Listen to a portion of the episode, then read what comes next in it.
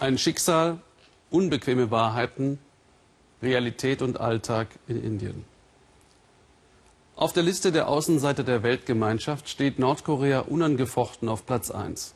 Ein junger, in den Augen vieler unberechenbarer Diktator droht mit Atomraketen und Krieg. Wie Kim Jong-un und sein Regime ticken, das haben wir vor kurzem in einem Weltspiegel extra gezeigt. Sie finden es auch in der ARD-Mediathek unter www.das-erste.de. Sein Volk hungert. Waisenkinder haben kaum eine Chance zu überleben, es sei denn, sie fliehen. In einer monatelangen Odyssee bringen Fluchthelfer sie durch China nach Laos. Von Laos weiter nach Thailand und von dort nach Südkorea. Viele an der Strecke verdienen wohl daran, doch diese Menschenschmuggler leiten gute Motive, zeigt Philipp Abrisch. Die Grenze zwischen Nordkorea und China. Ja, Ballona! Balli! Aus dem Dunkel der Dämmerung tauchen zwei Gestalten auf. Balli, tara, tara!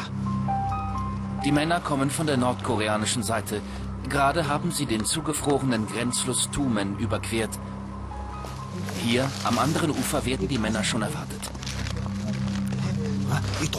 Das ist Reis und Öl und Geld. Könnt ihr das tragen? Seid vorsichtig. Über den vereisten Tumen läuft eine geheime Schmuggelroute nach Nordkorea. Eine dünne Lebensader in das abgeschottete, bitterarme Land. Der südkoreanische Pfarrer Kim Seong-un ist einer dieser Grenzgänger. Seine Helfer schmuggeln Lebensmittel hinein, auch Bibeln und auf dem Rückweg eine kostbare Fracht hinaus, Menschen, vor allem Kinder. Das größte Problem in Nordkorea ist der Hunger, sagt Pfarrer Kim. Überleben in Nordkorea, das ist wie Krieg. Wenn du dir Essen besorgen willst, dann ziehst du in eine Schlacht. So schwierig ist das Leben dort. Die Menschenschmuggler haben Kameras dabei. Es sind ungewöhnliche Aufnahmen, vor ein paar Wochen erst gedreht, heimlich und unter großer Gefahr. Kinder und Jugendliche, obdachlos und verwahrlost. Sie trifft der Hunger in Nordkorea am härtesten. Die Schmuggler werden aufmerksam auf einen bettelnden Jungen. Das Kind im zerrissenen Anorak ist ganz auf sich allein gestellt. Wie geht es dir? Woher kommst du? Wo sind deine Eltern? Shinjuk heißt der Junge, sieben Jahre alt, ein Waisenkind, wie sich herausstellt. Die Schmuggler werden das Kind an sich nehmen.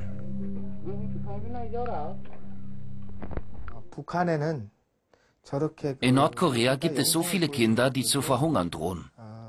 Sie laufen einfach durch die Straßen. Wir müssen sie gar nicht groß suchen. Die Eltern sind meistens selbst schon tot. Keiner kümmert sich. Der Tumen, Grenzfluss zwischen Nordkorea und China. In der Nacht haben die Schmuggler Shinjuk und 15 andere Menschen ausgeschleust. Ein nordkoreanischer Soldat verwischt ihre Spuren im Schnee. Pfarrer Kim und seine Helfer haben die Grenzer bestochen. Trotzdem bleibt die Reise gefährlich. Sie führt über China, zunächst nach Laos. Und hier treffen sich die beiden zum ersten Mal. Pfarrer Kim und Shinjuk, der obdachlose Junge vom Wochenmarkt. Der Kleine hat Erfrierungen. Die Haut an seinen Füßen löst sich ab. Die Flucht über die Grenze hat lange gedauert. Auch als Kind muss er dieselbe Strecke laufen wie ein Erwachsener.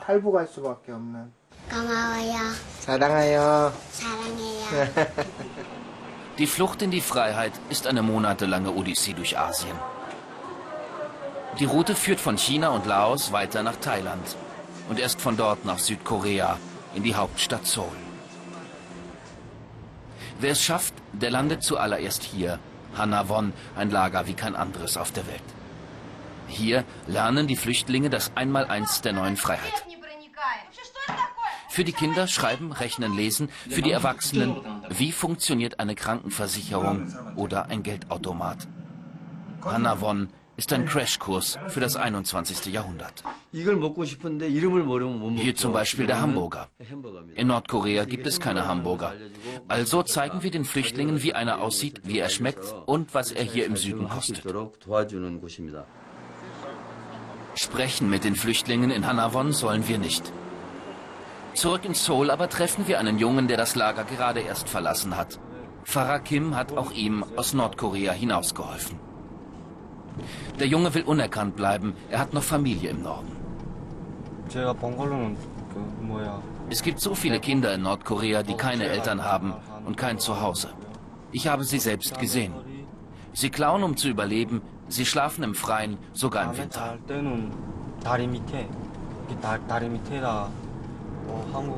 Ich bin erleichtert, jetzt in Südkorea zu leben. Ich kann essen, schlafen, lernen. Nur meine Familie vermisse ich. Vielleicht kann ich sie irgendwann zu mir in den Süden holen. Etwa 25.000 Nordkoreaner sind bisher in den Süden geflüchtet, darunter auch viele Kinder. Gottesdienst bei Pfarrer Kim. Jeden Sonntag beten sie und sammeln Geld. Mit den Spenden will Kim Jong-un wieder Lebensmittel nach Nordkorea schmuggeln und Menschen hinaus in die Freiheit. Viele dachten, mit dem neuen Staatsführer Kim Jong-un wird sich in Nordkorea alles ändern. Was für eine Enttäuschung. Dieser junge Mann droht mit Atomwaffen und lässt sein eigenes Volk im Stich. Für die einfachen Menschen in Nordkorea ist das Leben noch härter geworden. Dann klingelt das Telefon.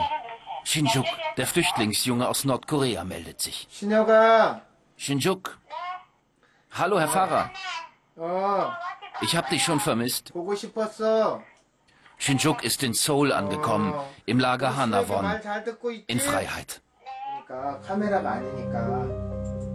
Für den kleinen Jungen ein Happy End. Für die Menschen in Nordkorea hat sich dagegen nicht viel getan in diesem Jahr, das voller Hoffnung begann.